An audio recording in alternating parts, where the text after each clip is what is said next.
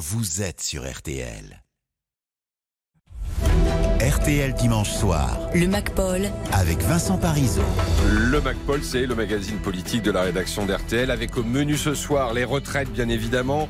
Le discours de la réforme avec Aurore Berger, la présidente du groupe Renaissance à l'Assemblée, invitée ce midi du grand jury. Et puis sur le terrain, à Lille, l'une de ses députées de la majorité, Violette Spielbout, qui est en mode paratonnerre. L'avenir du PS en jeu avec le vote du Congrès et un Olivier Faure pas assuré à 100% de sa réélection à la tête d'un parti très divisé.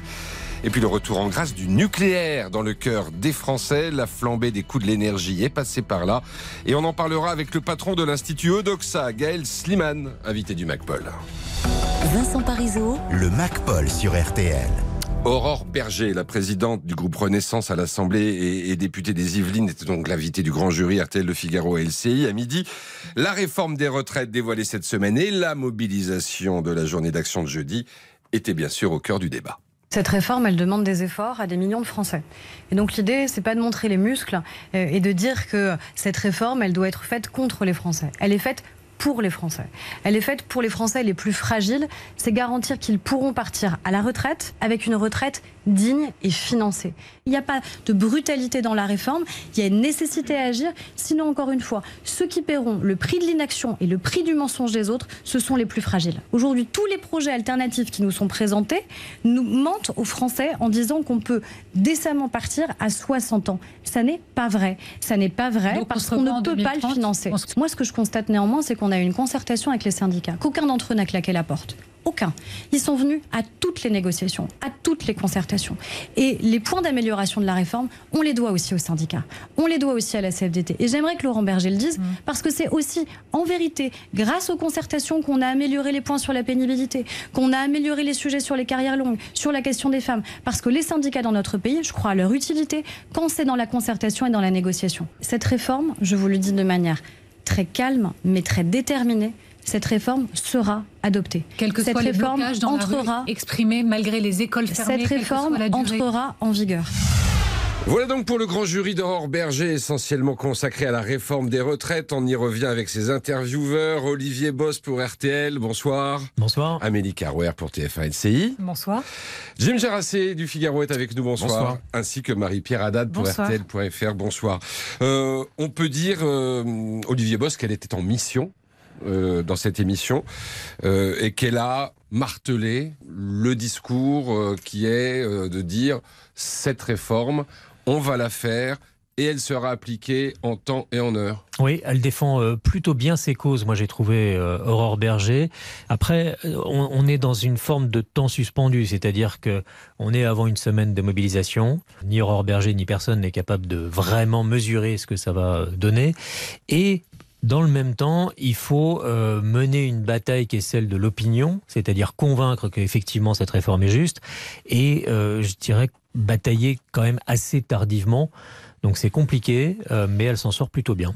Il y a une petite tentation un peu risquée peut-être d'enjamber ce qui va se passer cette semaine en termes de grève et de mobilisation régulièrement depuis le début, du début de l'émission jusqu'à la fin du débat sur les questions sur la retraite. Elle disait mais il y aura le débat à l'Assemblée, mmh. renvoyant ce qui va se passer. Non, euh, cette semaine, c'est les grèves. Il y a la rue cette semaine, il y a l'Assemblée, 20 euh, jours de discussion. Est-ce qu'elle a donné l'impression qu'il y avait vraiment du grain à moudre sur ce texte? Bah, enfin, J'ai pas eu la sensation. C'était pas fracassant. On lui pose la question quel type d'amélioration. Je crois qu'il a fallu qu'on s'y reprenne à deux ou trois reprises pour vraiment obtenir les premières pistes, parce qu'elle revient d'abord sur la retraite minimale. Bon, oui, mais ça c'est déjà fait. Donc, et la suite? On sent qu'il n'y en a pas beaucoup sous le pied en termes de marge de manœuvre.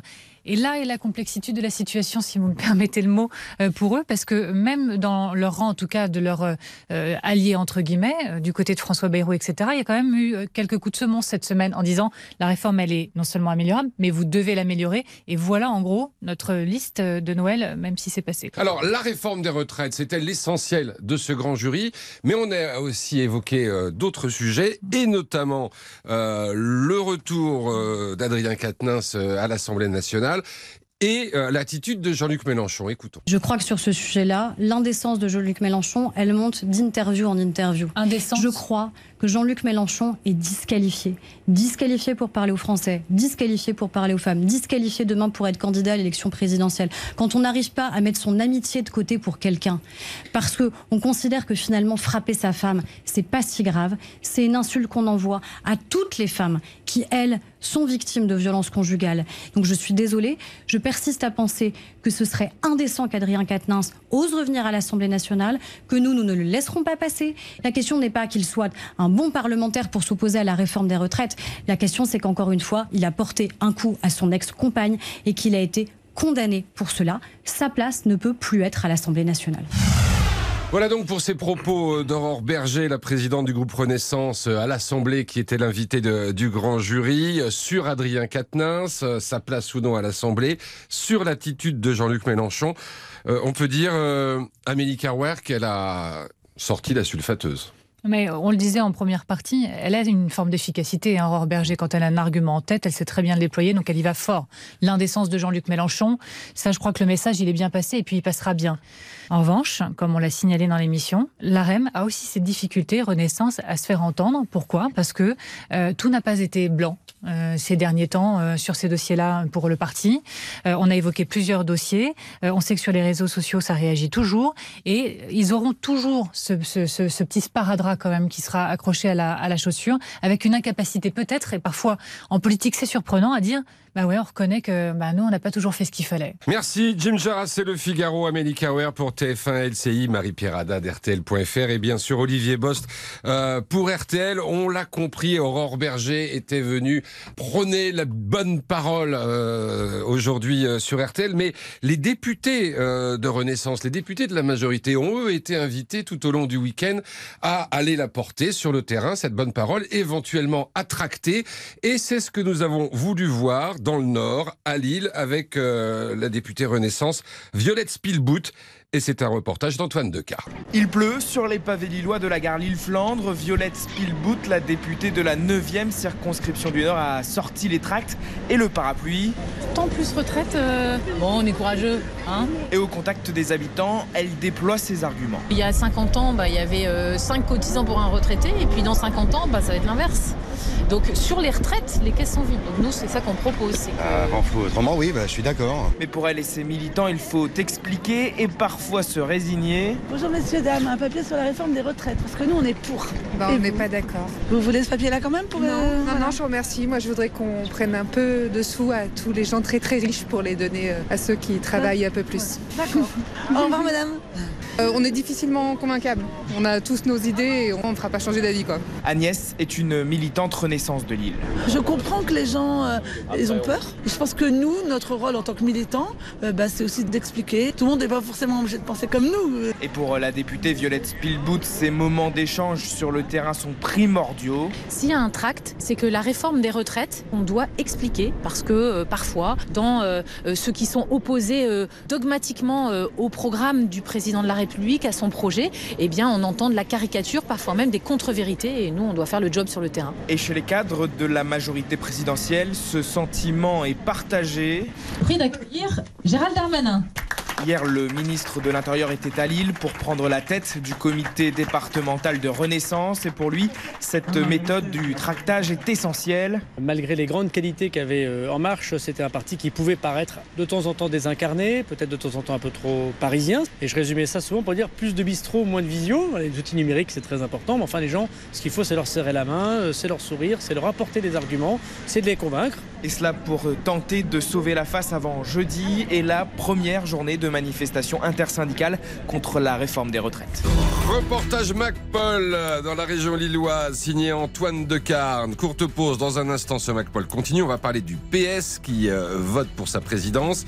Et puis du nucléaire qui fait un retour très spectaculaire dans le cœur des Français. On sera avec le patron de l'Institut Odoxa, Gaël Slimane. À tout de suite. Le MacPaul, Vincent Paris. RTL dimanche soir Le MacPaul, avec Vincent Parisot. C'est une semaine de vote au Parti Socialiste pour désigner le, le nouveau premier secrétaire. Alors, le sortant, Olivier Faure, est arrivé en tête du premier tour. Le texte d'orientation euh, du, donc, du premier secrétaire sortant a récolté presque la, la majorité, 49,15% des voix. Le texte de Nicolas Mayer-Rossignol, qui est le maire de Rouen, 30,51. Et le dernier texte, celui d'Hélène Geoffroy, la maire de Vaux-en-Velin, 20,34. Ça veut dire qu'Olivier Faure et Nicolas Mayer-Rossignol vont s'affronter au second tour jeudi prochain. Ce sera le 19 janvier. Bonsoir William Galibert. Bonsoir. Alors dites-nous, est-ce que le premier secrétaire du PS, puisqu'il est arrivé, on l'a dit nettement en tête, est vraiment assuré de retrouver son fauteuil? Alors c'est vrai qu'il y a du suspense, il y en a beaucoup plus que prévu. Le camp Olivier Faure lui-même n'imaginait pas en être là aujourd'hui, être si bas. Il se retrouve juste sous la barre des 50%. Et sur le papier, si vous additionnez les scores de ces deux rivaux, bah, ils sont théoriquement majoritaires. Alors au PS, ce n'est jamais aussi simple que ça. Le vote des militants ne suffit pas. Il y a aussi un vote des patrons de fédération. Bref, c'est une usine à gaz pour désigner le grand vainqueur. Mais ce qu'il faut retenir, c'est que le premier secrétaire sortant vient se faire chatouiller les orteils par la concurrence et que ce n'était pas prévu. Et puis la deuxième chose, c'est l'ambiance. Euh, climat délétère, élection à couteau tiré, accusation de fraude. Voilà les, titres de la presse ce week-end. Le PS a beau être sorti plus bas que terre de la dernière présidentielle, il demeure un, un vrai savoir-faire pour les alliances, les complots, les embrouilles. Et là en plus, il y a une ombre qui a plané sur tout le vote, c'est celle d'un ancien de la maison, celle de Jean-Luc Mélenchon. Alors justement, euh, William, est-ce qu'on peut dire qu'en résumé, au Parti socialiste, c'est euh, Mélenchon euh, stop ou encore? Oui, l'alliance avec les insoumis au sein de la NUP a permis au PS de sauver un peu les meubles après ce cataclysmique 1,7% d'Anne Hidalgo à la présidentielle. Ça a permis de conserver des députés, un vrai groupe parlementaire à l'Assemblée. Et en résumé, Olivier Faure aujourd'hui, il dit sans cette alliance, sans les choix que j'ai faits, nous serions morts et enterrés. Et puis en face, son rival, Nicolas Mayer-Rossignol, lui est beaucoup moins enthousiaste. L'impression que le PS est, est, devenu le laquais de la France insoumise et qu'il faut être allié, mais pas toujours aligné avec Jean-Luc Mélenchon. La candidate arrivée troisième, Hélène Geoffroy, voulait carrément en finir avec la NUP. Maintenant, c'est deuxième tour jeudi, puis congrès à la fin du mois à Marseille il y a quand même 20 000 militants socialistes qui se sont physiquement déplacés pour voter, c'est pas ridicule du tout comparé aux autres formations politiques, mais c'est une élection qui, comme on dit, risque de laisser des traces. La question c'est combien de militants et combien d'élus quitteront le navire si le résultat ne leur convient pas? Le PS dans tous ses états. Merci de ces explications, William Galibert. Vincent Parisot. Le MacPol sur RTL. L'invité du MacPol, c'est Gaël Sliman, le président d'Odoxa. Bonsoir. Bonsoir Vincent Parisot. Merci d'être avec nous dans le MacPol. Ce soir, avec vous, on parle des Français et du nucléaire. Parce que l'Assemblée a adopté mardi dernier en première lecture le projet de loi dédié aux énergies renouvelables, mais maintenant c'est le projet de loi dédié au nucléaire qui va arriver au Sénat. Ce sera mardi prochain, avant la future loi de programmation euh, pluriannuelle de l'énergie. Et c'est donc l'occasion de s'arrêter sur le rapport au nucléaire qu'entretiennent les Français. Vous avez réalisé un sondage de 6 janvier, euh, sondage Odoxa Backbone Consulting pour le Figaro. Et votre sondage, il confirme que les lignes ont bougé ces derniers mois, voire ces dernières années, sur le nucléaire? Oui, c'est même le moins qu'on puisse dire. Hein. Le, rapport des Français au nucléaire a été euh, totalement modifié. Leur regard sur le nucléaire a été complètement modifié depuis ces dernières années. Euh, lors du quinquennat de François Hollande, on avait vu décliner euh, l'appréciation des Français à l'égard de l'énergie nucléaire. Ils avaient pris leur distance avec le nucléaire. Et aujourd'hui, on a des Français qui sont de plus en plus positifs dans leur image de l'énergie nucléaire. Pour chiffrer un petit peu les choses, encore en 2019, il y a seulement trois ans, il n'y avait que 34% des Français qui disaient avoir une opinion avant tout positive de l'énergie nucléaire. On est passé à 51% l'année dernière en 2021 et aujourd'hui on est à 60% de vision positive du nucléaire en France. Donc c'est quasi doublement des perceptions des Français sur le rapport au nucléaire, sur l'énergie nucléaire en l'espace de 3 ou 4 ans. Mmh. C'est évidemment tout à fait spectaculaire. Alors on va, on va revenir avec vous sur euh, euh, les causes peut-être de, de cette petite révolution, mais quand on leur demande quelle énergie euh, ils souhaitent voir privilégier, le renouvelable, à savoir l'éolien, le solaire ou le nucléaire, on est, alors c'est presque 50-50. Ouais, ils sont très partagés parce que vous avez évoqué il y a un instant le projet de loi sur les énergies renouvelables.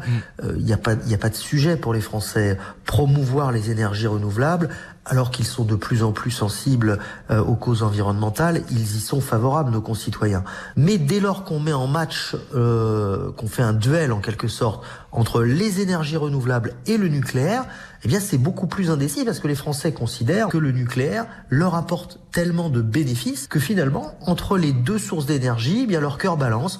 On est à 52% qui nous disent qu'il faut privilégier les, les énergies renouvelables comme l'éolien ou le solaire et 47% qui nous disent non, il faut avant tout privilégier le développement de l'énergie nucléaire.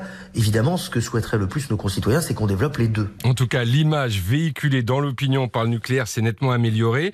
Euh, ça veut dire que ce regain de popularité pour le nucléaire, c'est parce que c'est une énergie propre et, utile à la lutte contre le changement climatique, ou c'est parce que euh, bah, sans lui, sans le nucléaire, on est dans un sacré pétrin? Avant tout pour la seconde raison, mais, mais quand même un petit peu pour la première.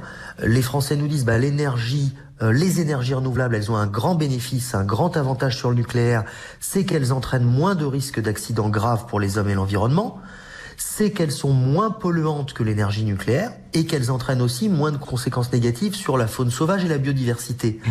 Mais il considère que le nucléaire, il y a un énorme avantage en termes d'efficacité sur le plan énergétique, hein, les deux tiers des Français le pensent, et puis c'est une énergie pour cette personne sur 10 en France sur laquelle notre pays est beaucoup plus en avance que ses voisins et donc qui apporte euh, un certain nombre de, de, bénéfices concurrentiels à la France. Et en ces périodes de, de pénurie énergétique ou de crainte de pénurie d'énergie, mmh.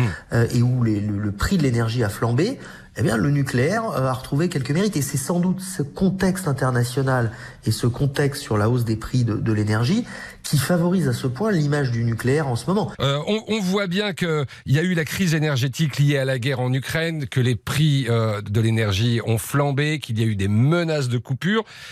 Et en même temps, on constate euh, cette évolution spectaculaire. Ça veut dire que les Français, comme les politiques, ont là retrouvé presque miraculeusement la confiance dans le nucléaire oui, les Français sont pragmatiques. Ils, euh, ils réalisent euh, la situation dans laquelle nous sommes. Ils suivent les médias. Ils vous écoutent, Vincent Parisot. Ils, ils voient bien que l'énergie coûte de plus en plus cher et ils entendent aussi euh, que l'énergie nucléaire, c'est une énergie sur laquelle la France dispose d'une souveraineté. Alors souveraineté dans, dans la production énergétique, ça ne veut strictement rien dire pour les gens la plupart du temps, mmh. mais en ce moment, ça a du sens. Ils comprennent ce que ça signifie et, et que ça a des conséquences, des incidences, y compris sur le prix euh, qu'ils, sur, le, sur leur pouvoir d'achat et sur le prix de leur énergie. Et donc tous ces éléments concourent à euh, l'amélioration de l'image du, du, nucléaire dans notre pays à mesure que euh, on, on, cette énergie nous manque finalement. Merci beaucoup Gaël Stiman, président de Doxa. Merci de nous avoir éclairé ce soir dans le MacPol sur RTL. Au revoir. Au revoir. Et il est 18h49, une courte pause dans un instant. Et d'ailleurs, ça tombe bien parce qu'on va rester dans le même thème. Alain de Bougrain-Dugout refait la planète et on va justement parler de la fée électricité. À tout de suite.